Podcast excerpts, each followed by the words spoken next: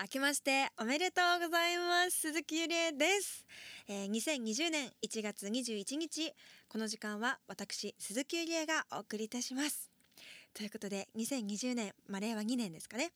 初めての鈴木ゆりえのオールシナイトニッポンでございます、えー、今年1年まあちょっとあの放送が遅れてしまったので、まあ、1月も後半となりましたけれども、まあ、私の、まあ、年始の過ごし方今年のね、あのー、年始まりも、まあ、結構いいもんだったんですけれども、まあ後であのゆっくりそれも話したらと思うんですが、まあ、あの初詣今年も行きました。1月。まあね正直2回引いちゃったんですけどおみくじ。2回違うとこで引いちゃったからあれなんですけど今年の初詣で引いたおみくじ。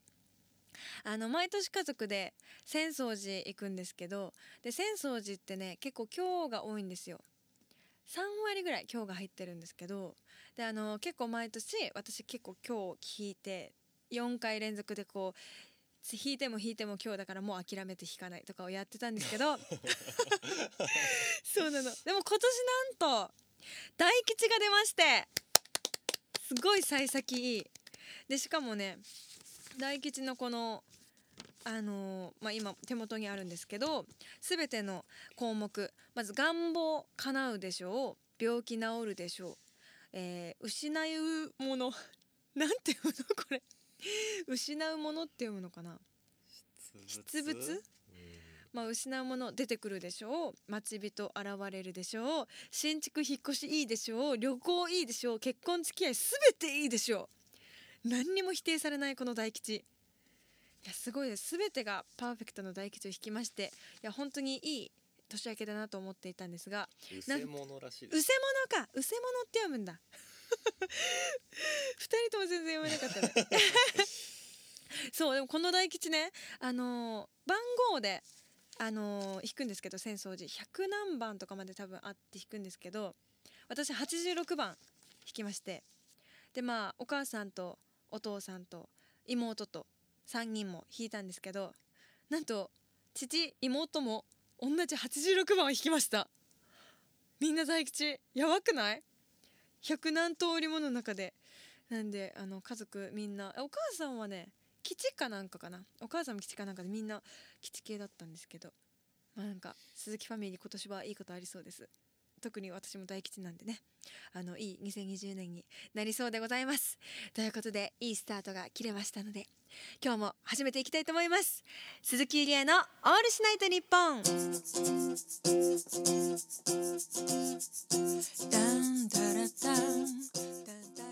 改めましてこんばんは鈴木ゆりえです。はいということで2020年始まりましたね。もうあのまあでもそうこう言ってるうちに1月も後半ということでね。早い早くないですかめっちゃ。私あのまだ正月気分抜けてないですけどもあのなんならお雑煮とかも結構食べたいいまだに食べたいお味噌汁じゃなくて毎朝お雑煮飲みたいと思ってるんだけど。まあねあの今年のあの年始め皆さんどうでしたか？年始年末。私はですね年末もちろん毎年「紅白」を見ているので「紅白」見てであの今年今年そう結構ね見たかった人があの目なんていうか目目をつけてた。つばつけてた。つばつけてたって何？あのこの人「紅白」で見たいと思ってた人結構出てたからめちゃめちゃ楽しくてあの個人的にはあの椎名林檎さん好きだったしあの出てくれた。しかもね東京事変復活しましたからね2020年になった瞬間。あのそれもねめっちゃ嬉しかったんだけど。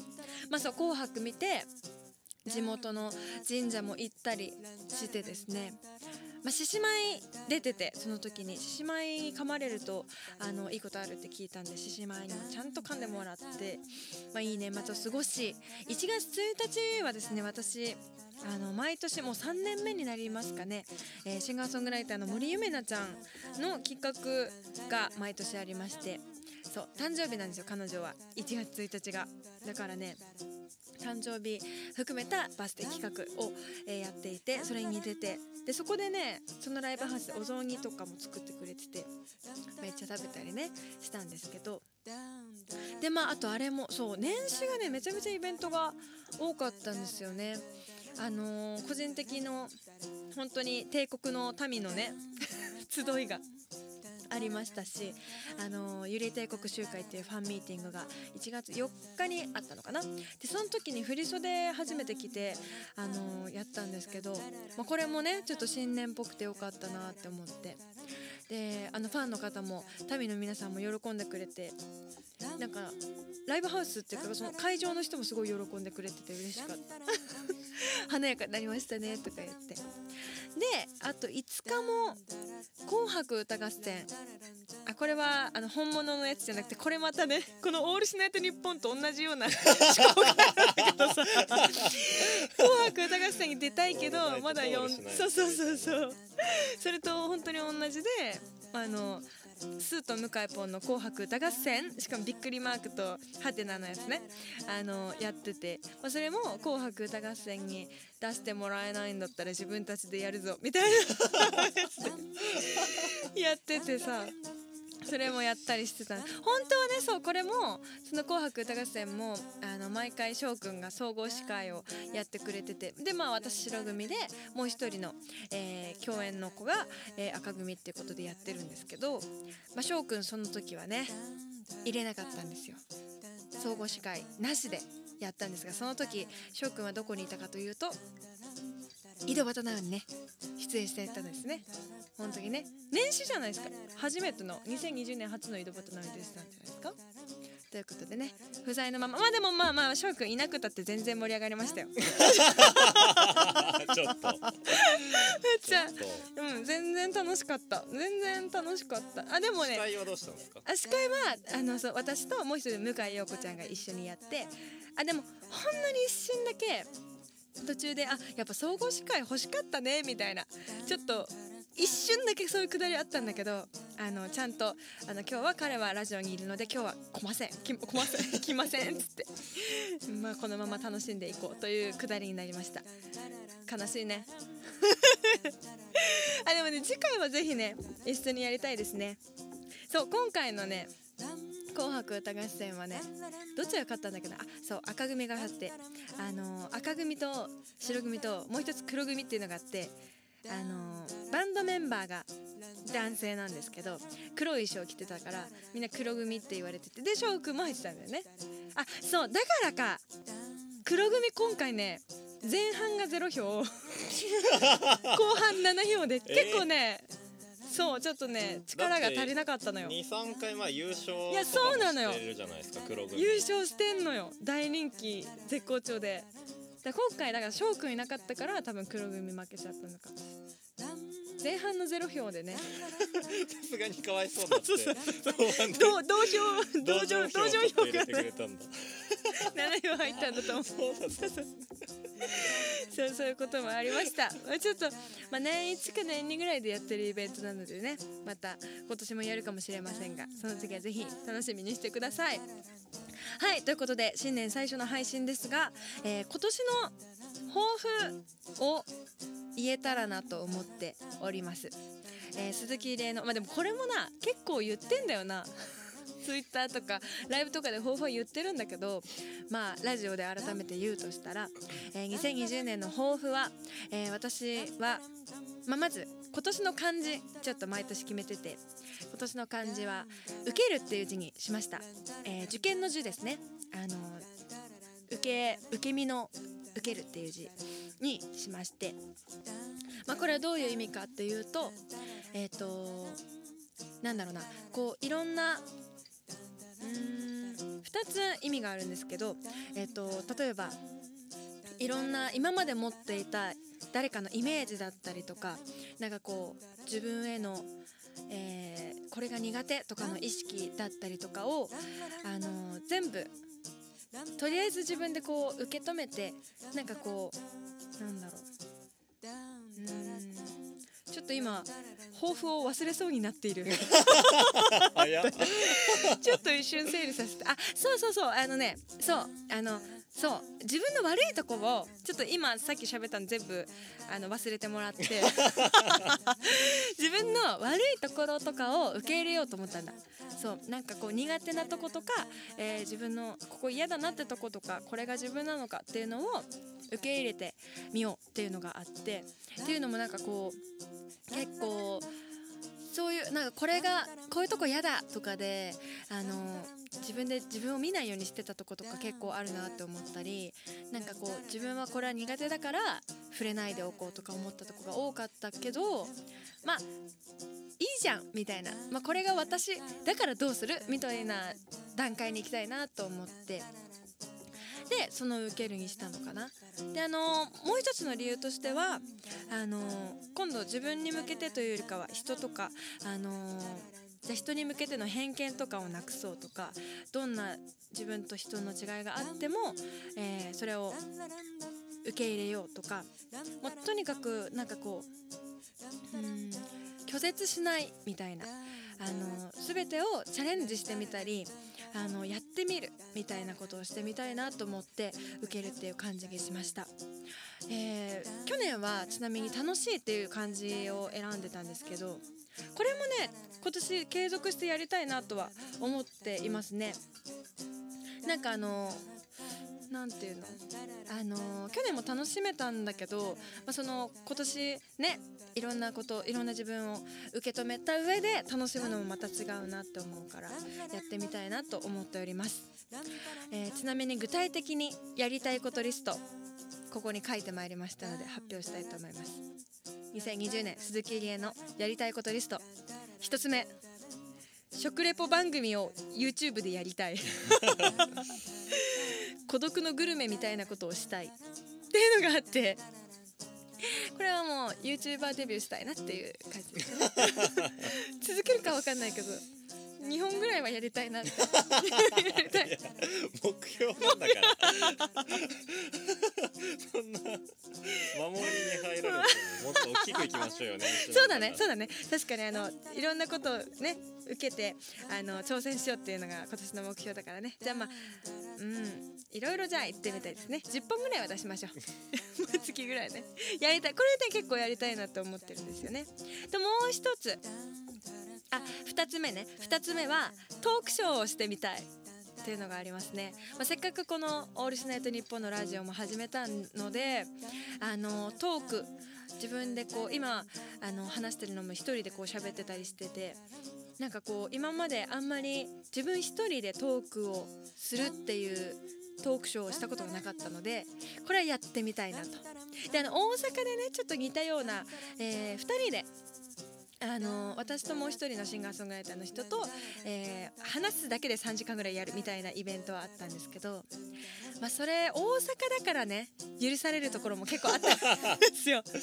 ふざけたりとかさ、あの会場がめっちゃ笑ってくれるとかあったから東京でしたらどうなるんだろうとか結構思ってて、あのそれを今年は怖がらずにやりたいやってみたいっていうのがあります。あともう一つ3つ目はねオールナイトニッポンこのしないとじゃなくてあのーオールナイトニッポンに本当は出たい。でもまあちょっとそれは高い目標なのだとしたらせめてオールしないと日本を生で配信したいっていうのがちょっとありますね。これちょっと収録なんでねあのメールとかがちょっと時差がありますのでリスナーの人と。あのーもっと生でねしかも観覧とかできたらいいんだよな。井戸端ナウの枠くれない いやいやいやまあまあまあまあ。あのちょっとやってみたいなっていうのはありますね。はい。あなんか来た。あ受験は関係とか。あそれいいですね。あちなみにさうちらさこのあなんだっけ放送1回目の時に関係と英語のなんだっけ英検？うんなんか数学のドリルみたい数学のドリルだ。買ってやってますみたいな言ったけどあれ結局私あのやってない。やらなきゃやりたい。関係も関係もね最初のあのだから本当にあの放送のぐらいの時までやっててあの後からよやらなくなってしまったのは。な3ページぐらいしかやってない。急に本棚にちゃんとしまわれてしまってからというもの。えーやりたいですね。受験ねせっかく受けるっていう字なんで。はい。確かにやってみたいです。多分これでも夏頃にまたやってないやばいって言ってそうな気がする やりたい。ねやってみましょう。まあでもねいろいろやりたいことリストを話してきましたけれどもまあ今話したことのやつはさまあなんか私がシンガーソングライターじゃなくてもできることで。まあ一番一番やりたいことはやっぱこれですよ。あのシンガーソングライターなので私はとにかく今年は新譜を絶対に出したいと思っております。去年出すはずだったんですけどもあの延期しちゃってから、まあ、きっとねあの私が多分一番心待ちにしてるんですけど。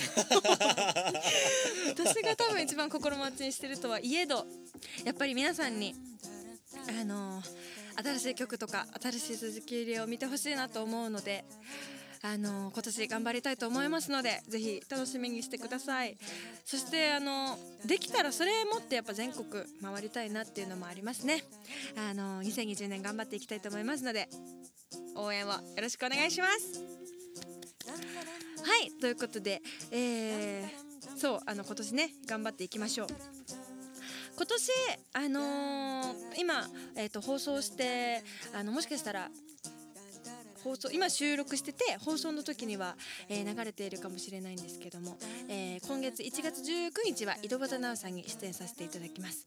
でえっと2019年の、えー年終わり一番最後の年末の放送はですねまたこの鈴木入江の「オールシナイトニッポンも」えー妹の早苗と早苗マンと一緒にやらせていただいたりとか、えー井戸端直でもこの「オールシナイトニッポン」を押していただいてるので今年もちょいちょいね出ていけたらいいなととかは思っております、えー19日は翔くんもまた構成作家ということで同席しますので、えー見てる方はこの放送を聞いてる時にはああれねって思ってくれてるかもしれません、えーそしてえー今年の今、えー一番決まってる大きなライブとしては、えー2月の12日、えー誕生日の日にワンマンをまたやることになりました。あのー去年2月12日は、えー渋谷のクラブクアトロで大きな挑戦をさせていただきました、えーあれから1年ということであのーそうね早いですよねめちゃめちゃね。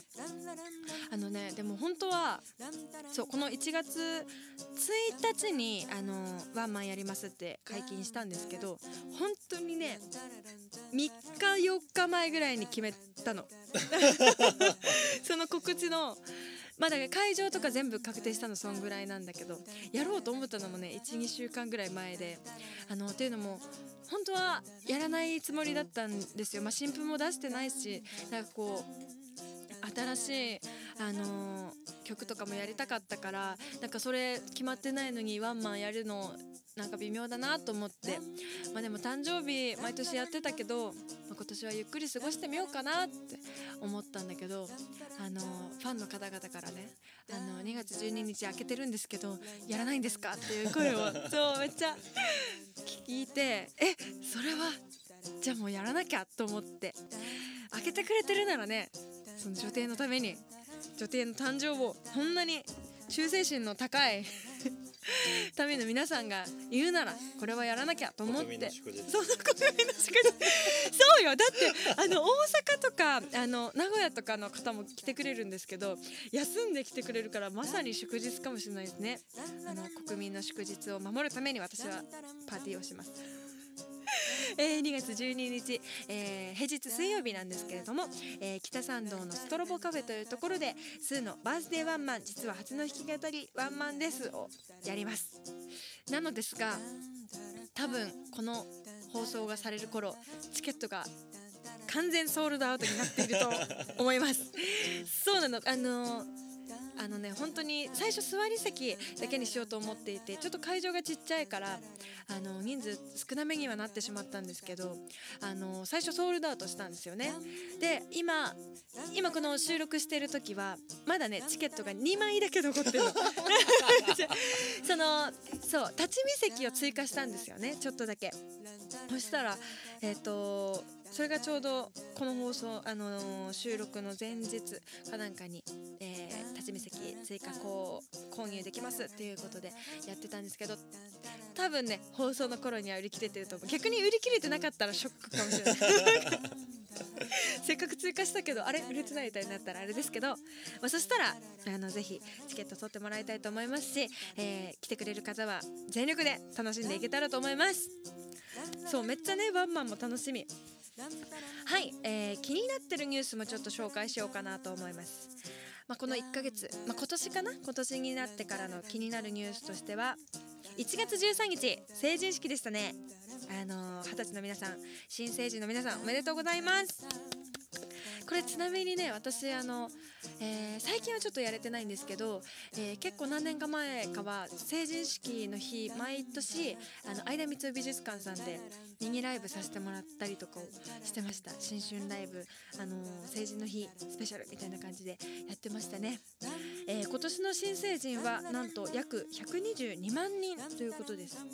あの人間こんなにいるもんなんだね。だって二十歳の代がってことだもんね日本の全人口が1億2000万人？2億？もう私あの小学校の記憶しかないんだけどさ。結構でもそんなもんよね。そんな感じの中で。記憶の危うやさがやばい。えー、もうだからえわかる？何人か。覚えてる？え？何人かわかる？日本。の人口。うんまあ大体1はい。億1億。ちょいぐらい。ぐらい1億ちょい。ぐらいですよね。今もうずっとねあれしか頭に流れてない。あのあれよあれよ。どれが？あの人。どれ35億。あえ35億だっけ？24億だあったっけ？35億です。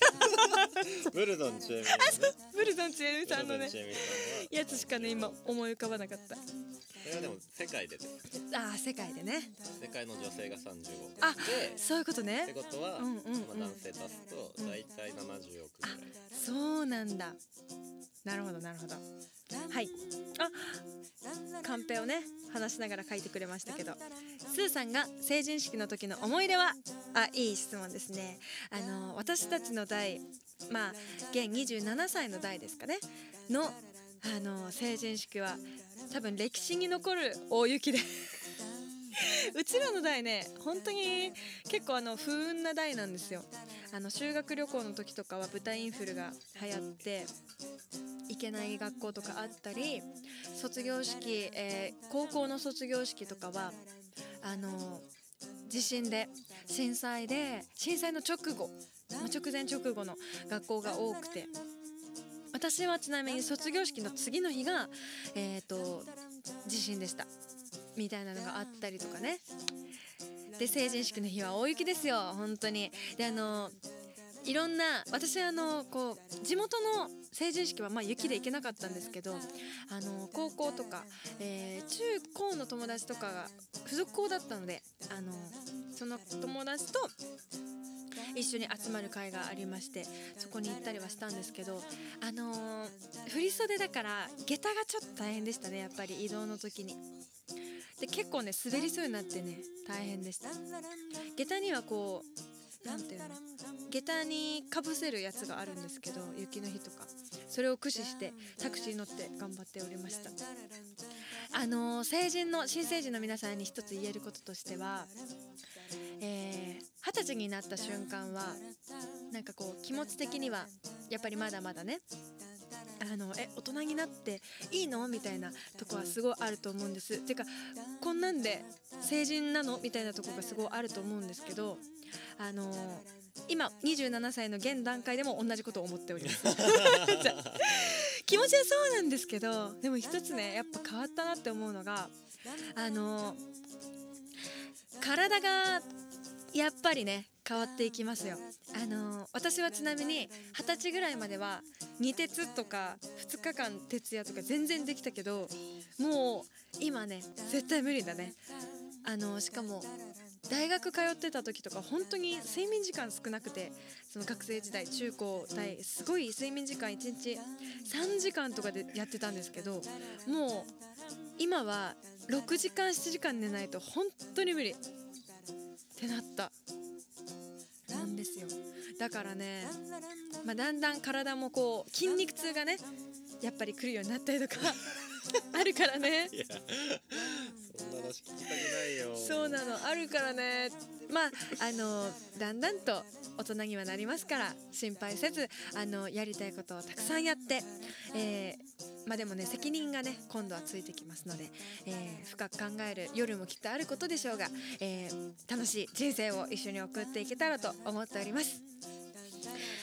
はいということで、えーまあ、気になったニュースこんな感じですかね、えー多分放送の頃にはあの1819日のセンター試験もね、えー終わってあの受験生の皆さんちょっとだけ一息ついたかもしれませんからあのほっとしながらそれか焦りながらこの「ゆりえ帝国」ゆりえ帝国じゃないわ鈴木ゆりえの「オールシナイトニッポン」を聞いてっていただけたらいいと思います。はいということで、えー鈴木ゆりえの「オールシナイトニッポン」ぜひ最後までお付き合いください。鈴木ゆりの「オールシナイトニッポン」この番組は東帝国東支部鈴木ゆり電鉄ゆりエンターテインメントゆり山学院大学お菓子のゆりおかおやつゆりえカンパニーテレビ鈴木。以上ゆりえ帝国グループ各社の協賛でゆりえ帝国おいしく米田原町帝国放送をキーステーションに全国1万局ネットでお送りいたします。2020年もいい夜更かしをいっぱいしていきたいと思います。今年もよろしくお願いします。鈴木ゆりえのオールシナイトニッポン。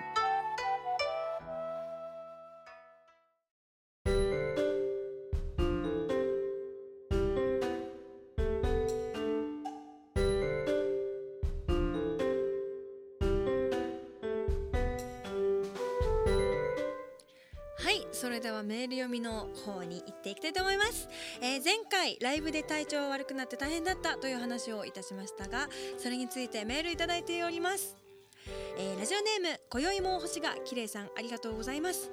新年おめでとうございます。今年もできるだけ多くのライブに参加したいと思っていますのでよろしくお願いいたします。先月の配信でライブ倒れたエピソードがありましたが私はライブで足首を捻挫したことがあります。あるアイドルのラストライブでオルスタでこれオールスタンディングってことかな？でパンパンの会場3列目ぐらいにいたのですが近くでリフトしたやつが倒れてきてリフトってあれですね。あの肩車してやるやつですね。お客さんが。そうなの。すごいとこはねすごいんですよ。近くでリフトしたやつが倒れてきて曲に集中していたため気がつかず、えー足の上に落ちて負傷しました。その後のライブは柱の後ろの誰もいない場所で静かに見ていました。最後の記念撮影にも映っておらず解散前のラストライブだったので今でも悔いが残っています。ライブはマナーを守って楽しみましょう。これめっちゃ痛そうですね。あのー私あんまりあのーライブハウスとかでこの激しいのに行ったことがないんですけど一回ね夏フェスであのー見に行った時にあのー知ってる方あのー多分わかると思うんですけどヤバティってわかります？バンド。やばい T シャツ屋さん。があの私好きであのライブ見てたんですけど結構ね激しめだったんですよ。あの会場がお客さんたちが。であのサークルモッシュっていうんだかな。あのこう回ってやったりするのとか。えでもねほんとヤバティのねライブ私すごい面白くてずっと爆笑しながら見てたんだけど。めっちゃ面白いんだけど結構前の方ですごいねモッシュがすごかったんですよ。だいぶはあの上に乗ったりあのするのはなかったけど結構その地面で行われる戦場でも 大変そうだったからあの地上戦？地上戦？地上で行われるのすごいなって結構思うんですよね。であの結構ねこうリフトで調べていただけるとあのネットですごいの画像が出てくると思うんですけど私もさっきこれあの調べたんですがあのまるで新体操の 人たちみたいにさあのチアリーダーみたいにさあの上で大の字にこうスクッと立ってる人がいて下でこう足を支えてる人たちがいんの。組体操やんっていう本当に身体能力すごいなって思っててあれ本当にでもすごいよね。あの下で支える人もそうだけど上の人もすごいしさ。あれもし倒れたらどうすんだろうね。これでもあの本当に今言った懸念がされていたことがあのこのメールね起こっちゃってますけども足の上に落ちたら痛いめっちゃ痛い。下の人の気持ち。そうよね。でもみんなあれライブ見えてんのかな？あれ あれさあれちなみにさ結構不思議なのさあれ初対面の人たちだとしたらよもしえ練習してなくてあれ やばくない？え普通にチアリーディング部とかにさちょっと勧誘したくない？バリすごいよねあれ。いやあれ本当に不思議なんだよな。あれ結構でももしかしたらやってる人たちはあのーまださあの自分で支えたりしてこどんぐらいの重さでとかあの周りにも気を使ったりもしかしたらしてるかもしれないしまだ気を張ってるからいいけど周りの人がね結構逆に怖いよね。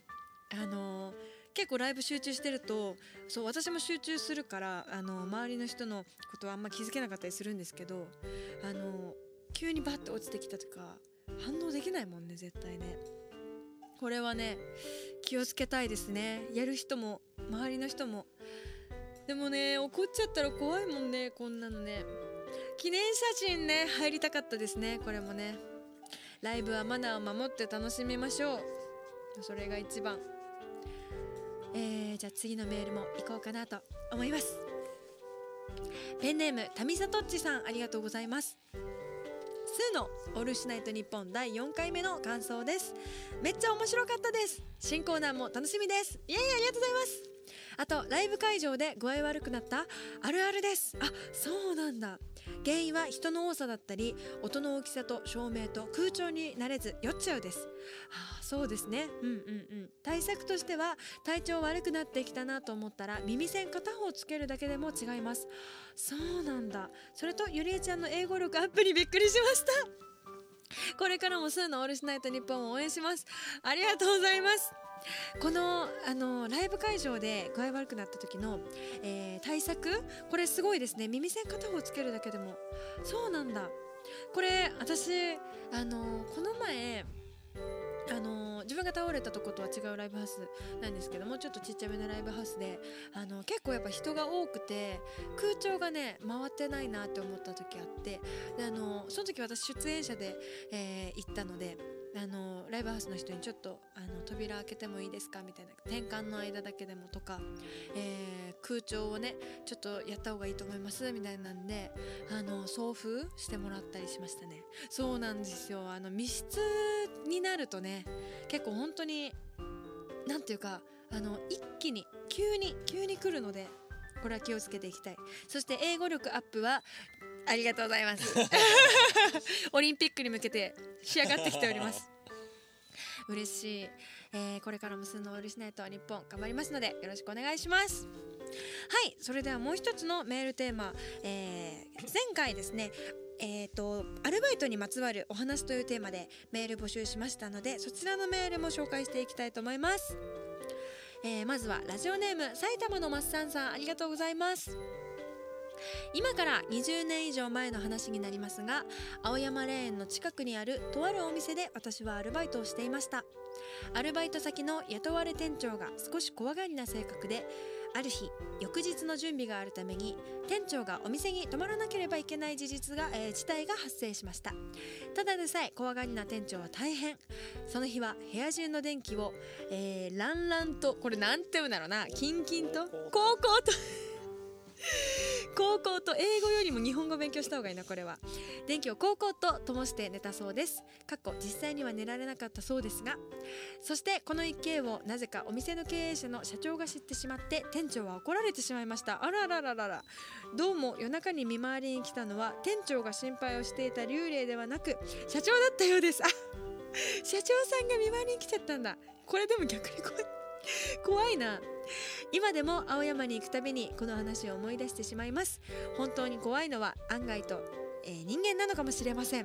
いやそうかもしれないですね。これ見回りに来たのちょっと怖いな。えなん分かったのかな？察知してきたのかな？恐ろしいね逆にね。じゃね。そうなんだ。あのでも私アルバイト系であのそれこそ本当に同じようにあの居酒屋さんとかあのもうちょっとちっちゃなチェーン店とかじゃなくて個人店とかだとあの夜終電なくてそのまま泊まっていったりとかする従業員の方も結構多くてでまあそんな時に私が聞いた怖い話があって、まあ、2階建てのお店でであのその時はね確かねその人は結構そのブラックなアルバイト先で あのすごく終電後やっぱりその返してくれないから、まあ、しょうがないからあの交通費も出ないしその終電終わってタクシーとかで帰れるようなお金にならないからもうしょうがないからじゃあ泊まろうっていうことで、えー泊まってたそうなんですけどまあなんか従業員の部屋とかもないから、えー、と机と椅子とかこうお店の店内で、えー椅子を並べて寝てたそうなんですけど、まあ、2階建ての、えービルビルというか建物で1階で寝てたんですけどなんかガタッと2階で音がしたぞみたいなことで2階に行ったらその人ちょっと霊感がある人だったっぽくてあまた霊が出るのかなって思ったら白い女の人がこちらを向いて立っていたらしくやばいよね。そう。であのその人が叫んだ瞬間にその女の人がバーって来てそこから記憶がなくて朝だったみたいな。のを聞いてねちょっと怖いと思った。私は絶対に終電なくなってもその店にはいたくない。絶対に外で寝る。寝るなら。怖い。いやそうね。飲食店とか特にねあのちょっとお化け出そうな感じはありますよね。ブラックなのに霊も出る霊も最悪だよね。本当にね。人も霊も怖いよね ありがとうございます、えーじゃあ次のメール読んでいきたいと思います。ラジオネーム今宵も星が綺麗さんありがとうございます。今月のテーマアルバイトですが学生の時寿司屋でバイトをしていました。もちろん握ってはいませんがお茶やお味噌汁お酒を出していました。店が月曜に休みだったので日曜日のバイトの時は残ったネタが火曜日まで持たないのでちらし寿司を作ってもらっていました。2年くらい続けましたが後半は別料金をもらって、えー店主の娘さんの勉強を見ててから見てから、えー店に出ていました。そして無事に店主の娘さんは高校に合格しました。えー、めっちゃいい。これ家庭教師みたいなことですかね。つまりえ私この寿司屋でバイトをしてその前には、えー店主の娘さんの勉強を見てやるバイトしたい。家庭教師のバイトしてみたい。えしかもこれもしかしたらあれかな。お寿司屋さんでさやっぱあの老舗のお寿司屋さんってこう2階にお家があったりするじゃないですか。そういうことかもしれないねもしかしたらね。そういうのをやってるかもしれん。それだったらめっちゃ最高ですね。同じ場所でバイト掛け持ち。あねえ確かに。同じとこでバイト掛け持ちできちゃう。最高じゃん。めっちゃいいじゃん。ちょっとそういういいバイトあったら。はいありがとうございます、えー、じゃあ次のメール最後いただきたいと思います。お疲れ様です。いただきたい。何をいただくんだろうね。行ってきたいと思います。行ってきます。お疲れ様ですゆりえ様この間ゆりえ帝国に初参加した藤田です。あありがとうございます。あのゆりえ帝国集会かな？ありがとうございます。ここに参加するのに62年かかりました。で62歳です。嘘！62歳だったの？全然そんな風に見えなかった。もうちょっとねあの私的にあの全然50代ぐらいに見えてた方なんですけど。えー40年ぐらい前普通に会社に勤めて夜バーみたいなところでバイトをしていました。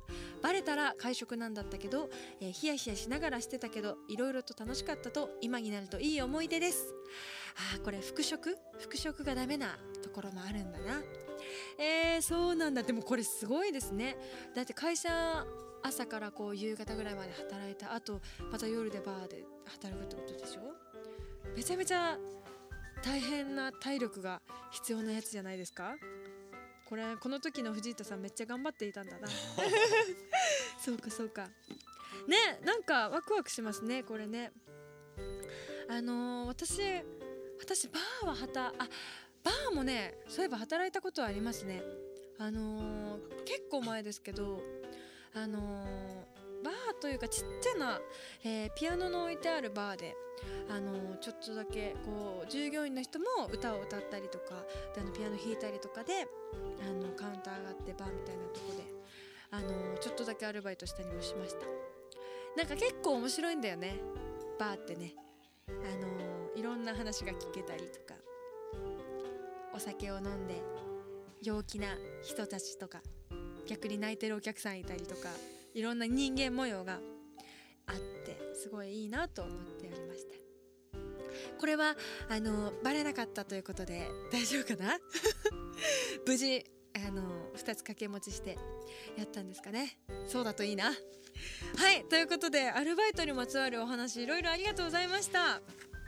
私もなんかこうアルバイトの、えー、自分のやってた時をいろいろ思い出したり楽しかったです。はいということで、えー、次回のメールテーマも発表したいと思います。次回のメールテーマはあなたのおすすめの映画です。映画がねちょっと聞きたいなと思ってこのテーマにいたしました。でえっとこの映画はこう全国ロードショーとかで映画館でやってるのじゃなくても大丈夫です。ネットフリックスとかあのいろんな媒体で、えー、どっかで限定でみたいなのでもいいしもし自主映画作りましたって人がいるならそれでも それでも大丈夫です。ちなみに私は、えーと、サブスク？サブスクっていうんですかね。サブスクは Amazon プライムに入っています。なので Amazon プライムのやつだったら見れるしもし他のその他の映像系のね映画のあの見れるサブスクでこれおすすめっていうのがあったら面白そうなのがあったら無料体験が今できそうなので 入ってみたいと思いますので、えー、どしどしおすすめの映画を送ってきてください。私のおすすめの映画そうですね。私はちなみにミニオンズかな。ミニオンズシリーズすごい好きだったかな。あのちなみにねミニオンズシリーズは映画としても楽しむんですけどあの時々こう何ていうのちょっとだけ YouTube に落ちてたりするんですよね。違法アップロードかもしれんけど。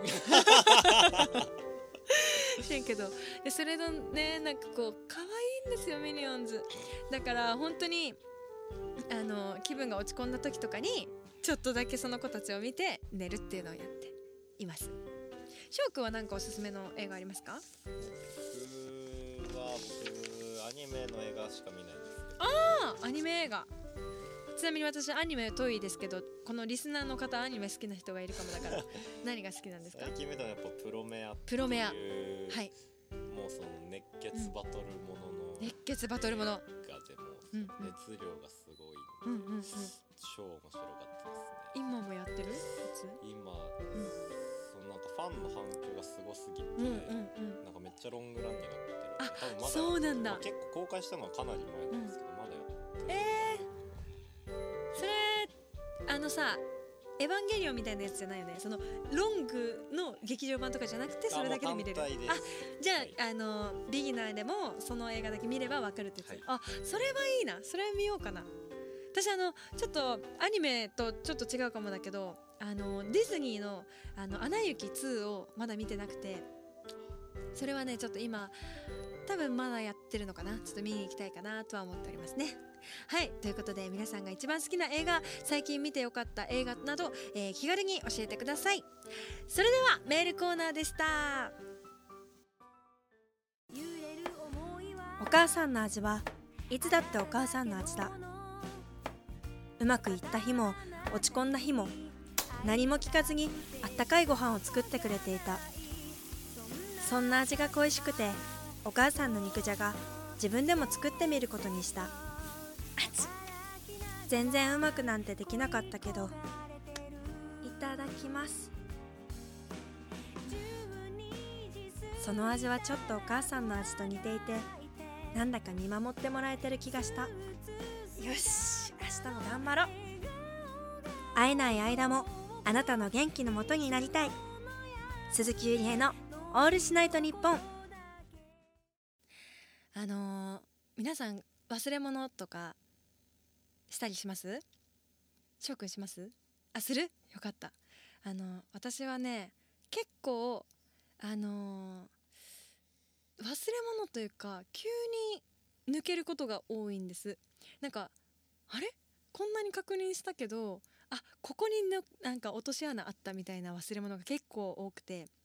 であの今までした中だとなんか なんでって思うんですけどライブ行く時に自分のライブ出演しに行く時にギター忘れて駅まで行って 一番大事なものを忘れてったりとか、まあ、同じライブの、えーことになりますけどライブのから帰る時会場から帰る時になんか今日軽いなと思ったらあのスーツケースいつも物販とか入れてるんですけどスーツケースをライブハウスに忘れてくるとか 結構あるんですよ。あと遠征した時にその機材を忘れちゃうとかねその大阪とかであのーなんだろうギター以外にもギターにつけるあのーシールドだったり、えーマイクも自分の持ってってるんですけどマイクをあったりとか。でそういう小物系が結構あのいつもは同じとこに入れるのにわざわざ遠征した場所で忘れてっちゃって郵送で送ってもらったりとかあったんですよ。そうそうそう。とかがありまして。お翔くんもなんか書いてくれてる。読みますね。えー、翔くんは、えー僕も小学校行く時ランドセル忘れることあります。何しに行くんだって話だよね。いや本当に一番重要なものを忘れてくんだよな。ああとあれもあった。あのーこれは忘れ物は忘れ物か。あの駅であの自分のワンマンのポスターをこれからライブハウスに貼りに行くみたいな、えー挨拶前に行くぞって時に紙袋に入れてたんですよ。そしたらその紙袋自体駅であの改札前のあの券売機のとこで券を買ってる間に置いてさあ行こうと思ってそれを置き忘れて行っちゃったってことがあって。でちなみにこのあのポスターの時面白かったのはまあなんか何枚かあるうちの2枚ぐらいだったんで置いてったのはねまあいいんですけどあのそんなに大きな損失ではないんですがさすがにねそんな私のさまだそのいわゆるこう一般の人まで知らないコアな人しか知らない。皆さんコアな人ですけど。そう。あの普通に街中で歩いてた人たちはさまだ知らないアーティストがさの、まあ、ポスターが置いてあったって別に駅に置いとくじゃん。そんな取らないじゃん。だけどあの帰り道その駅に寄ったらあのどこにもないし駅の何こう落とし物センターみたいなとこもなくてだ誰かがねポスター取ってってくれたのよ。ねどっかに貼ってくれてると思って、まあ、それはすごい面白かったんですけど。まああのそんないろんな数々の忘れ物してきた私なんですが最近ね本当にこの1週間で忘れ物をあの多発しておりまして。で、まあ、何の忘れ物かって言ったらあのストリートをね先日、えーしようということであのまあこの冬になってからあの結構ストリートをしだしたんですけどまあ結構頻度的にも多くやってるのでストリートの上級者 上級者っていうかもう慣れてるはずだから、まあ、必要なものだったり今まで忘れたことなかったんですけどなんかね今週はねあのギターのシールドをまずは忘れてであのシールドっていうのはこうアンプにつなげる、えーケーブルみたいなものなんですけど、まあ、それがないとギターが鳴らないあの生音になってしまう。ということで、まあ、その時は、まあ、ギターは生音でもねあの声だとマイクを忘れちゃうとあの声張っちゃうからちょっと喉潰しちゃうからやれないなっていうのがあるけど、まあ、ギターのシールドだったのでその時は、まあ、ないからしょうがないと思ってやって。でまあ次次の時はねあの次っていうかもう本当にそれも何日か前かなんですけどギターとあのギター持ってたんです。であの物販も袋に入れてカバンに入れて持ってたんですがでまあ渋谷ですよ。渋谷の駅行っていつもの場所取りいつものところの場所取りしたらあなんか今日やっぱ荷物少ない。なんか体調いいのかな？みたいな。軽いから。体軽いしなんかいつもヒーヒー言いながら来るけどあの軽いから体調いいのかなって思ったら全部機材忘れていってて。アンプとマイクケーブルとか全部なくてあの私こうスーツケースのね大きいスーツケースに全部入れて歩いてるんですけど持ち歩いてるんですけどスーツケースごと全部忘れて。え何にもないって状態。さ場所取りまでしてこう荷物出そうと思ったら何にもないからさ。まあだからその日は もうしょうがないからちょっと渋谷で生音は無理だと思ったからあのー諦めて、あのー渋谷のスタジオでスタジオ生配信あのツイキャスをしたんですけど もうそれもね結構笑っちゃったんだけど本当にあのまあ生音でできるっちゃできたけどねなんかちょっと冬だしなと思ってスタジオでやったんですけど。でまあそんなに忘れたらもうさすがにもうさすがに気をつけるしもう全部あのもう今日帰ったらちゃんと玄関に必要なものあの物販からギターからそのアンプの機材やる全部ちゃんとあの置いて寝ようと思ったんですよ次のストリートに向けて。って思ったらですよまあ昨日です。この収録の昨日ね。あの渋谷のストリートやろうと思って、えーまた繰り出したわけなんですけど今回は絶対大丈夫だと思ってあの玄関に置いたその用意したね機材たちを全部持ってマイクスタンドもちゃんと肩にかけてギターも持って物販も持ってスーツケース引いてよし大丈夫だということで渋谷まで行きました。で、えー、といつもやってる、えー場所が取れたので、えーストリートやりましょう。ということでまあそうストリート始める時結構スピーディーにセッティングしないとっていつも結構思ってるんですけどあの警察の人とか来たりとか何があるか分かんないからとにかくスピード勝負と思ってバーって準備してでまあ物販も用意したアンプも、えースタンドも全部用意した。であの譜面台にね、えーちゃんと譜面も置いてカバーできるようにして、えー看板も置きました、えーフライヤーも置きました。投げ銭箱も置きました。さあやるぞって思った時にあマイクがないってなって。マイクスタンド だけはあるのにマイクがないってなってええええって思ってえ入れたよな？みたいな。昨日あそのちょうどね家出る昨日の昨日かその準備したのが前日だったからいや準備ちゃんとしたはず。であのマイクのあのケースごとちゃんと入れたと思ったんだけどなって思って。そしたらマイクのケースだけはスーツケースの中に入っててえそんなことあるみたいな。さすがに中身確認して入れただろうと思ったけどどこにもないんですよ。マイクがね。でまあまあ、よくよく考えてみたらあのこうやってラジオの収録とか、えー普段家で自分で録音する時ってそのストリートで使ってるマイクを使ったりするからあやばい家に全部置いてきたのかもしれないって思って。であの家もまた違うマイクスタンドとか使ってたり機材別で使ってるからマイクだけ移動しちゃったんだなとかうわその記憶めっちゃあるわと思って。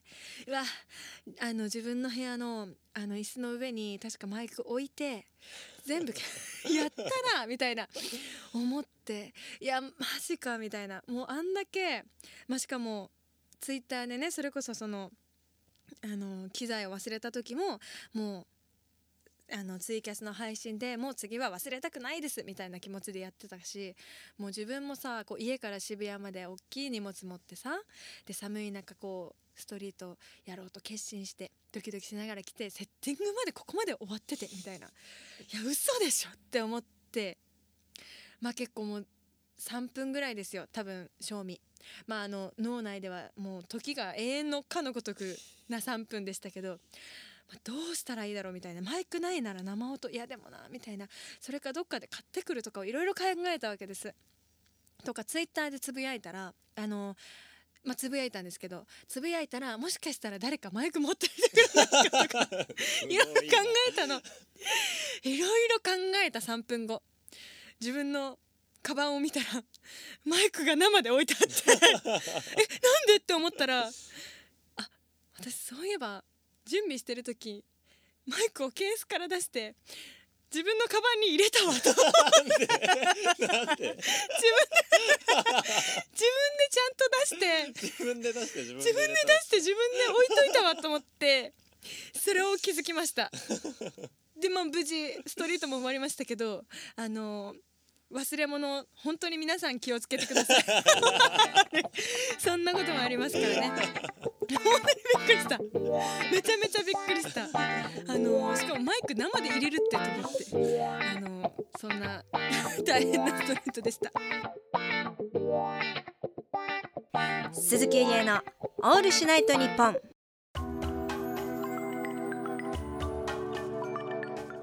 じゃあ次のコーナー行ってみたいと思います。ねえまるまるこちらはねえまるまるで始まる誰かに伝えたいことを送ってもらうコーナーです。まるまるには伝えたい相手を入れてください。はいということで今夜もねえまるまるメールたくさん届いております。一つ目紹介したいと思います、えーラジオネームおいしい水さんありがとうございます。ねえ友達の山田かっこかりくん。よく履いてるけどその中途半端な丈のズボンはダサいよ。えらく気に入っているみたいだから直接言いにくいのでここで言わせてもらいます。山田かっこかりくんがこのラジオを聞いていますように。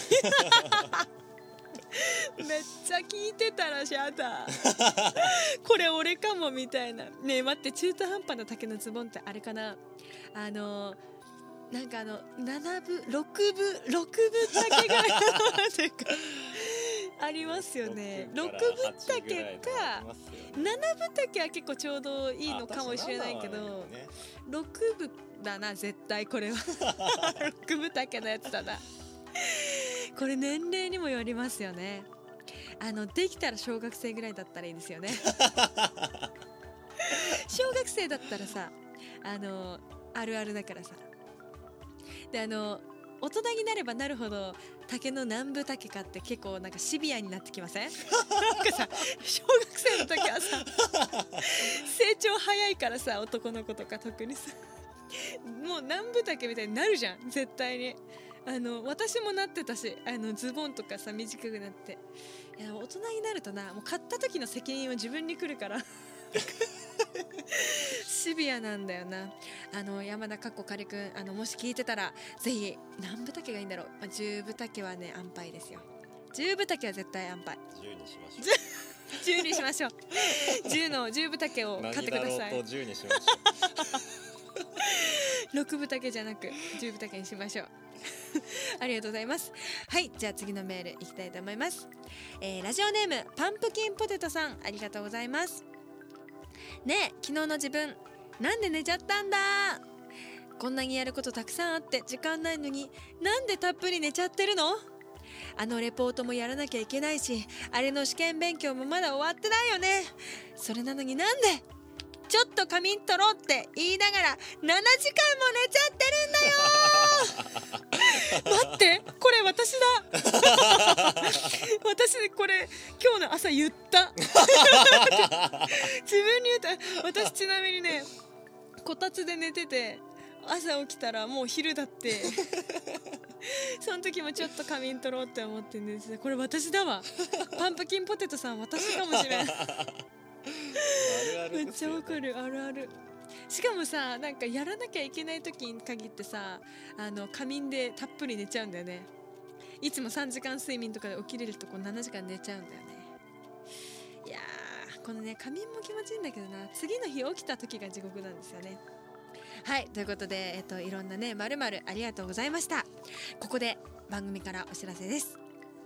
ねえまるも今回で終了ですカンカンカン なんと今回で終わりになります。えー、まあ新しいメールコーナーが、えーできるということで、えー、ねまるまるま卒業ということで、えーいろんな、えー叫びを聞けて楽しかったです。えー本家のねママの方も 曲をぜひ楽しんでもらえたら嬉しいです。えー結構難しいコーナーだったんじゃないかなと思います。えーなぜならなかなかメールが来なかった。ちょちょっとそれもあのー終了の原因なのかなって思ったりしておりますが、えーいいコーナーだったと思っております皆さん数々のメールありがとうございました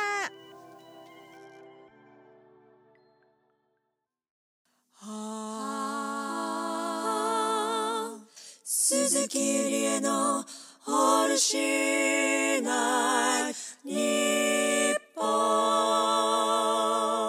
ン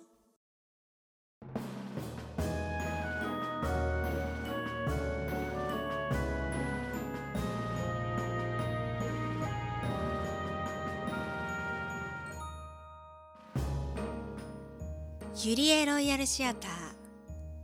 ユリエ帝国の王立劇場であるここユリエロイヤルシアターでは日夜さまざまな舞台が行われています。今夜の公演は「初夢」作寺田真奈美。早速劇場の中を覗いてみましょう。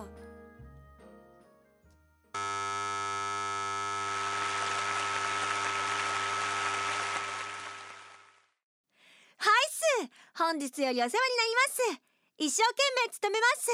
どうぞよろしくお願いします。お待たせいたしました。大きなお荷物はそちらへお預けくださいっす。トランクはお宿まで基本的に開けないのでご注意くださいっす。お席の場所っすね。お名前伺います？はい。小森屋様ですね。小森屋小森屋小森屋梅さんですね。お待ちしておりましたっす。前から6番目 B 席進行方向向いて右列通路側のお席です。さあこれで全員ご乗車されましたでしょうか。お連れ様がいらっしゃらない方いらしたら教えてほしいっす。大丈夫でしょうかね。それでは皆様おはようございます。本日は帝国交通主催ウキウキ？温泉とお買い物そしていちごつるつる美肌になっちゃうバス！ツアーにご参加いただきまして誠にありがとうございます！皆様のお供をさせていただきます。運転手の和田そして私ゆりえと申します。どうぞよろしくお願いいたします。早速ゴミゴミした東京を抜け出して高速道路に飛び乗っていこうと思います。テンション爆上げですね。皆様シートベルトをお願いいたします。お手洗いは後方にありますのでお使いくださいっす。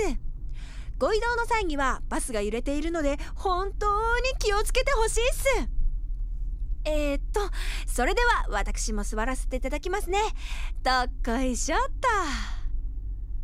皆様お気づきかもしれないっすけれど私ゆりえは本日が独り立ちデビューの新人です。至らない点が多々あるかもしれないっすが精一杯務めますのでどうぞお気づきの手ありましたらどんなに小さくてもいいっす。教えてくださいっす。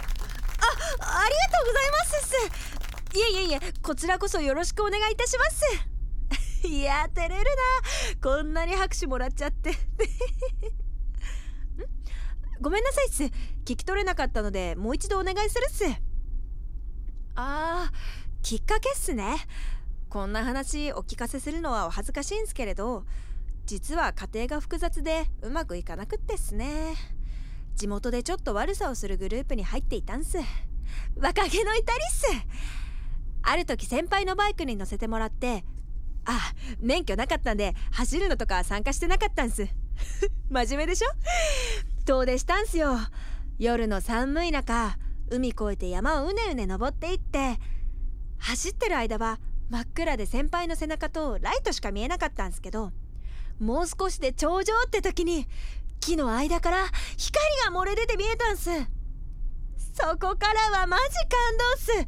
木に囲まれて高いところから海見下ろしてそこから太陽が生まれてきたんす。光が色が世界に満ちていく。そんな風に感じたんす。ああすんません長々と。いやー他にもこんな風景あるんだろうな。先輩が足に見せてくれたみたいにいろんな人にすんごい風景たくさん見てもらいたいなって思ってバスガイドになることを決めたっす。いや恥ずかしいな。今日ここに来るまで大変だったんですけどこれからお届けできる旅を考えたらへでもないっす。特に絶景に関しては誰よりも熱い気持ちでお届けしていくっすから。えー、自分の話ばっかりで申し訳ないっす。本日の工程をお話しさせていただければと思うっす。このまま高速道路をかっ飛ばして降りたところでお蕎麦屋さんに行くっす。その後おせんべい博物館によりましてえーいちご狩りそしてその後にお宿へとご案内するっす。そういえばなんですがいちごに多く含まれるビタミンはなんだかご存知っすか？ああそうです。ビタミン C っす。ビタミン C はびっくりした時にも消費されるそうで1回につき 500ml いちごにすると50個分のビタミン C が失われるそうっす。ひゃー大変だ。なので皆さんたくさん食べてびっくりに一緒に備えるっす。え？和田さん何か言いました？霧いやいや出るわけないっしょ。まだ東京から出てないっすよね。えいやいや前が見えないなら進むのやめましょうって。いやイチゴがあるから大丈夫って言われてもまだイチゴ食べてないですからそんなにびっくりできないです。えイチゴがある？何言ってるんすか和田さん。悪い冗談はやめましょう。ダメですよ運転席離れたら。いや何してるんすか？どっから出してきたんすか山盛りのイチゴ？やめて食べられないっすそんなに食べられないっすからもう食べられないっすゆりえちゃん。あん。食べられない。は夢かびっくりしたいやいやいややばいっしょ。初日から。すいませんありがとうございます。え足自己紹介までしかしてないんですね。はあよかった。いや和田さんが山盛りのイチゴを持って迫ってきてたんす。そうか。もう一度イチゴの話からしなきゃなんすね。はあ。うん本日の工程をお話しさせていただければと思う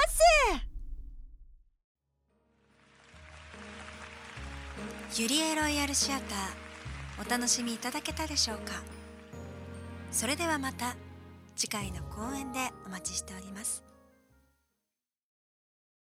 ドレミファソラファミレド鈴木ゆりえの鈴木ゆりえのオールしないと日本うんうん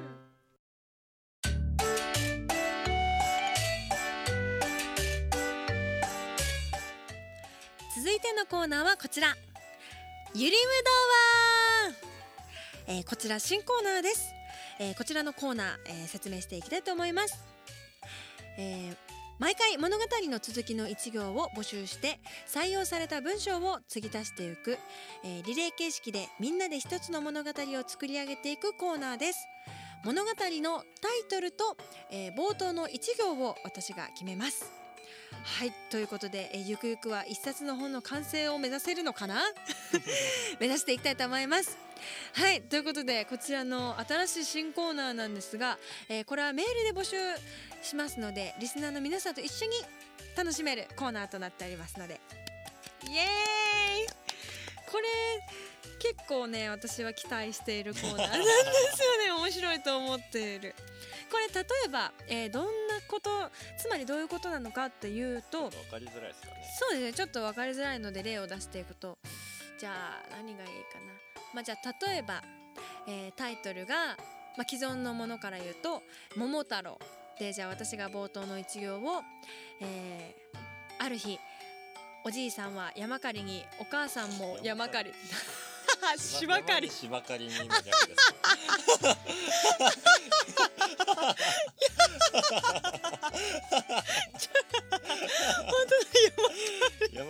か山に芝刈り略して山刈り。すぎて川に洗濯へ略して川めっちゃ面白い。ちょっとそれ採用して話すわ。おじいちゃんはえ山狩りにおばあちゃんは川拓へ行きました。あまあちょっと冒頭だから1行だと少ないんで一段落ぐらい喋ろうかな。であの向こうからお母さんおばあちゃんが川で洗濯をしていると向こうからどんぶらこどんぶらこと大きな桃が流れてきました。じゃあまあここで切ったとしましょう。でこの続きどうなるかっていうのを、えー毎回皆さんが、えーまあ、今日の今日私がじゃあ冒頭の一段落やったら次の、えー収録までに、え1行まあ長くても1行なら OK 丸つけるまでは1行だから。を、えー書いていただいて、えーいろんな選択肢例えばじゃあえー桃をパッと開けるとそこに出てきたのは猿でしたなのか、えーじゃあおにぎりを持った桃太郎でしたなのかなんかこう何でも大丈夫ですので皆さんの、えー想像力を生かした一行をいただけたらと思っております、えー私の意気込みとしては、えーこの物語がどこまで長くなるのかは分かりませんがあの絵本にしたりねできたらいいなと思ってますね。なのでこう見た目が映えるやつだと 絵本描きやすいから いいかも。あそうだね。そうだね。イメージできやすいのがいいね。あのこう主人公とかも OL さんとかよりかはもうちょっとなんか映えそうな絵映えしそうな特徴がある。特徴がある方がいいか。そうですねじゃあちょっと早速タイトルと冒頭の一段落ちょっと考えていこうかなと思います。え？映えがいいからちょっとさ主人公とかある程度の登場人主要人物あのだけでもちょっと考えたいよね。うん。何がいいかな？絞っちゃっても。そうですよね。あー1月かなんかちょっと。でも毎週一一行ずつしか増えないんで一年あ毎月やっても12行ですから。そうあ12行の物語って絶対進まないじゃんあねんま時期とか関係ない方がいいかもしれない。確かに。えこれもう1行がいいの？一段落とかじゃダメあまあ段落とかでも。段落でもいい。ちょっと1行だと進むの遅そうだから。うんまあちょっと多めに。多めにもらおうか。とか言うとあ送めっちゃく来る。あ送りづらくなる。確かに。まあじゃあ約1行うん。お待ちしておりますね。一個の正解を毎回あそうですね。正解っていうか採用をはい。プーさんが決めてああそうですね。メールでこうみんなからもらったの中からどれを選ぶかを私が選択できるのか。そうです。あじゃあ物語の行く末を考えられるのか私の裁量で。だから三四個バーって読んだとしたら、うんうんじゃあこれを、うん。そのこの本うん。ユニム童話のうん。本にします。あーなるほどね。でその採用したらその後のやつをうん。うんうん次回また送ってきてもあもうパラレルワールドできちゃうってことか。まあそうですね。パラレルワールドを一個ずつ決めていくみたいなるほど。面白い。感じいいですね。うんうんうん。いろんなパターンが浮かぶような文の方がいいかもしれない。あー選択肢そっか選択肢がね、はい。ストーリーが1個じゃない。なるほどっていうことは結構いろんな種をまいといた方が面白いんだろうな。これあーそうですね。何みたいなね。あじゃあ設定からちょっと考えたいかもしれん。でね、どういうのが好きでした？えファンタジーしたいな。ああ、いいですね。ファンタジーがしたい。あえー、どうしよう。ファンタジーがしたいけど。ハリーポッターとか。あーハリー・ポッターいいねハリー・ポッター。あ私ちょっとあのペットとか好きなの。だからちょっとぬいぐるみ系、トイ・ストーリーも好きだからちょっとぬいぐるみ系にしようかな。ね。ぬいぐるみ系。でもな大抵ぬいぐるみ系のストーリーは全部ファミリーで見て泣けるっていうのが決まってるから 物語の幅が狭いかもしれない。いやーまあでもいいんじゃないですか。それ目指してみんなで作っていきます。あそうか。物語の広がりをね目指してねそっか私じゃなくてみんながね広げてくれるからもうそこはドドンとあオッケーじゃじゃあもうタイトルあはい決めちゃいますか。オッケー何がいいかなうーんキングヌーの冒険？ヌーの冒険？え？ぬいぐるみのヌーちゃんああ、ぬいぐるみのヌーちゃん。え、G N U でってことですか？スペルがちょっと気になるんですけど。鈴木ゆりえの部屋の中のキング。として居座るぬいぐるみのヌーちゃん。あ通称ね。そうだから通称キングヌーって呼ばれてる。たまたまたまたまキングヌーって。たまたまキングヌーって呼ばれてる。ああ。キングヌー。ヌーのぬいぐるみなんですか？えっとねうさぎのぬいぐるみ。うさぎのぬいぐるみのヌー、はい。ヌーちゃん。ヌーちゃん。の冒険。キングヌーの冒険。あ、はい。はい。タイトルじゃあキングヌーの冒険でいきたいと思います。であのそうね。まあ主人公はまずじゃあうさぎのヌーちゃんね、えー彼女はえこれいいのかな？設定とかも私が決まああめて、る程度いいんじゃないですか。じゃああの設定としては、えー鈴木ゆりえの部屋で飼われている。飼われている？って言えばいいの？あの古くから一緒に育ってきた、えーぬいぐるみのうさぎのぬいぐるみのぬーちゃんは、えーまあ、すごくゆりえさんのことが好きです。で恋をしてしまうと。でまあそのぬいぐるみとはあの人間は喋れないし人間から見たらぬいぐるみたちは生きてるとは思ってないんだけど、まあ、実はあの「トイ・ストーリー」みたいにさ見えないとこで動いてると。でまあ時々私があのヌーにさ話しかけたりとかしてんのも全部実は聞いていてであの人形遊びとかされてんのもいやいや付き合ったりとかしてて。でまあその実はそのヌーちゃんは、えーそのぬいぐるみたちの中の長ということでキングヌーと呼ばれている。でまあ CD も出してると。スーさんは C- CD も出してるんですか？CD も出してるよ。ヌあーちゃん。ヌーちゃんはね。うん、ぬーちゃんき CD も出してる。そうそうそうそう。もうこれさストーリー決めちゃってない？もう決まってない？ちょっと決めすぎるとね。ああそうだよね、あじゃあじゃあじゃまあそれその後どうなっていくかそうだね。じゃあ、まあ、そういう設定の中、うん。冒頭の一行としては、はい。じゃあとある町に住むゆりえちゃんという女の子がいました、えーその子は可愛いうさぎのぬいぐるみを持っていました。彼もしくは彼女。これも次の一部をね決めてくれる人にあの性別も決めてもらったり。まあ別に決めなくてもいいか、まあ、ぬーちゃん。その子の名前は？その子の名前はぬーちゃんです。えー、ぬーちゃんはゆりえちゃんに恋をしています。ここまでの方がいいのかな？あじゃあまあそこで切ってあでも冒険要素。いやそれはでもあもういいのか。後で作ってくれるんじゃないですかなるほどね。皆さんが。そっかそっか。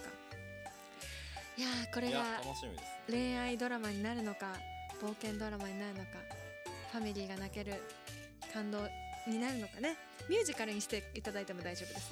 あの音源と歌詞付きで送っていただいても大丈夫です。じゃあもう一回復習しましょうか。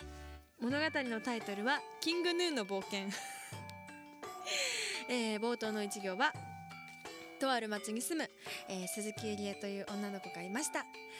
ゆりえちゃんがなんて言ってたっけ？ゆりえちゃんが大切にしているぬいぐるみ。うさぎのぬいぐるみ。その名はぬーちゃん。その子はゆりえちゃんに恋をしています。は、はいこの続き、えー難しいですね。大変ね、えーぜひ渾身の一文を、えー作って送ってきていただけたらと思います。ということでゆりむ童話でした。ありがとうございました。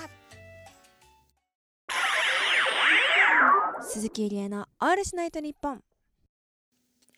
番組も終盤に差し掛かってまいりました。毎回恒例生演奏のコーナーです。今回は菅田将暉さんの間違い探しをカバーさせていただきました。それではお聴きください。間違い探しの間違いの方に生まれてきたような気でいたけど。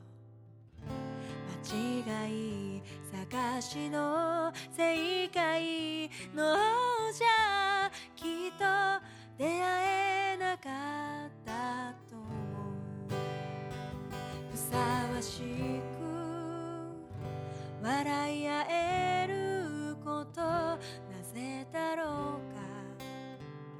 涙がってること。君の目が貫いた僕の胸。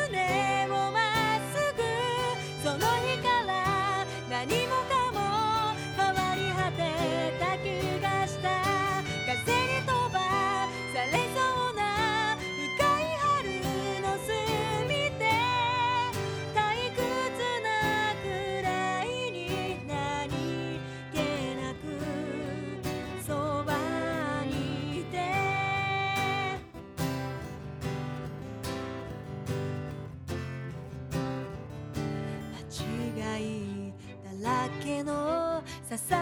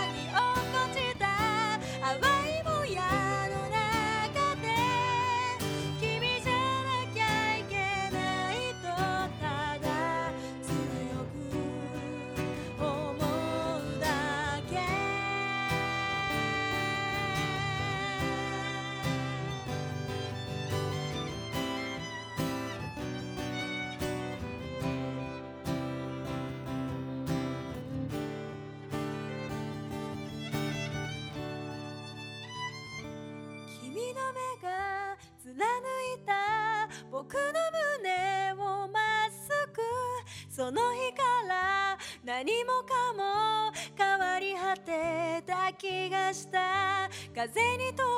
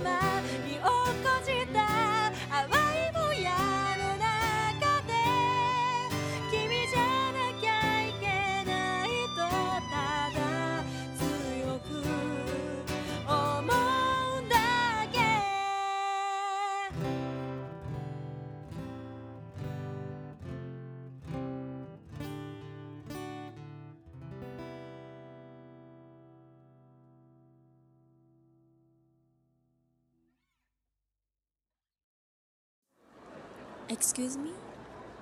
Do you know Yurie Suzuki? No? Uh, she is very very cute girl and very very uh, beautiful and very nice radio personality. Oh yes, uh, please listen to Suzuki Yurie no Orushi Night Nippon.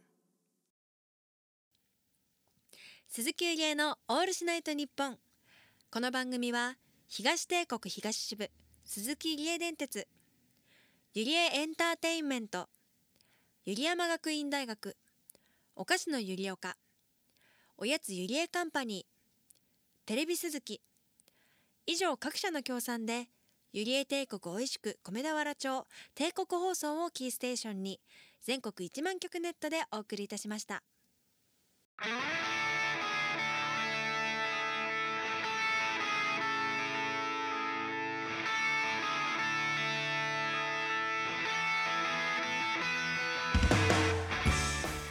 送りしてきました鈴木ゆりえのオールシナイトニッポンそろそろお別れの時間です。寂しい、えーということで今回の演奏のコーナーは間違い探しをお届けいたしました、えーギターと歌鈴木ゆりえバイオリンが小森屋翔ということで、えー、2人をお届けいたしました。神々。間違い探しはねあの紅白でも、えー歌われておりましたね。私結構あの実は今回の「紅白」ですごい良かったなって印象残ってたのこの間違い探しでした。すごいね。あの表現力がやっぱり須田さんすごいなって思って。めちゃめちゃ良かったです。であの実際に歌ってみてもねこの曲結構難しかったなと思いました。サビで結構こうキーが急に上がるので。でもすごいいい曲です。ありがとうございます、えーまた次回もね好きな曲とかやれたらと思いますので、えー楽しみにしていてくださいということで、えー今回の放送2020年最初の、え出だしの放送でございましたが、えいかがでしたでしょうか？まあ、新年ということで、えー新しい時代が来るということで終わったコーナーと始まったコーナーがありましたね。えーコーナー終了はねまるまる。そして新コーナーはゆりむ童話ということで、えー皆さん楽しんでいただけたでしょうか、えーちなみにですけれどももし万が一、え今まで終わった終了したコーナーでもまだ私は僕はあの送り送っていないメールがあるこんな思いがあるぞみたいなのがあったらあのまあ、メールさえ来ればやるよね。来ないからや終わっただけなの来ないから終了するだけ。あそうですね。はいなのであのもしおあの終わってしまったけど 寂しいけどまだ送りたいっていうのがある方はどんどん送ってください。あの まあまあまあ時代をちゃんと私たちもキャッチしてねニーズのある方にちゃんと行くよね はいなので。新コーナー頑張ります。あそうですね。新コーナー。新コーナーよ。新コーナーこそあれ難しいのでね。皆さんの力量が試されると思いますので面白い続きを送ってきてください、えー告知。えー私は2月12日、えー、スーのバースデーワンマン実は初の弾き語りワンマンです、えー北参道ストロボカフェで開催いたします、えーチケットもしえー売り切れてしまっていたら買えないけれども、えーもし残っていたらあと2枚ぐらいだと思いますのでぜひ買ってください。この放送を聞いている方皆さんぜひ買ってください、えーいらっしゃる方は一緒に素敵な日にできたらと思います。今年の鈴木ゆりえもどうぞよろしくお願いします。番組では皆様からのお便りを募集しております。コーナーへのメールのほか番組の感想ご意見、えー鈴木ゆりえの質問お悩みメッセージなどなど何でも大丈夫ですのでどんどん送ってください。またテーマメールもお待ちしております。次回のメールテーマはあなたのおすすめの映画です。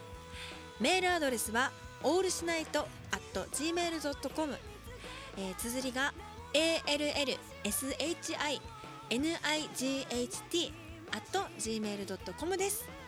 メールフォームもございますのでそちらからも送ってください。ツイッターのハッシュタグは「ハッシュタグスーのオールしないと日本」スーのとしないとがひらがなそしてオールと日本がカタカナですガムガムのガムのもう全然言えない。ガムって何？番組の感想などぜひつぶやいてください。ということでお送りしたのは鈴木ゆりえでした。今年もいい一年にしましょう。それではまた次回お手を拝借。よー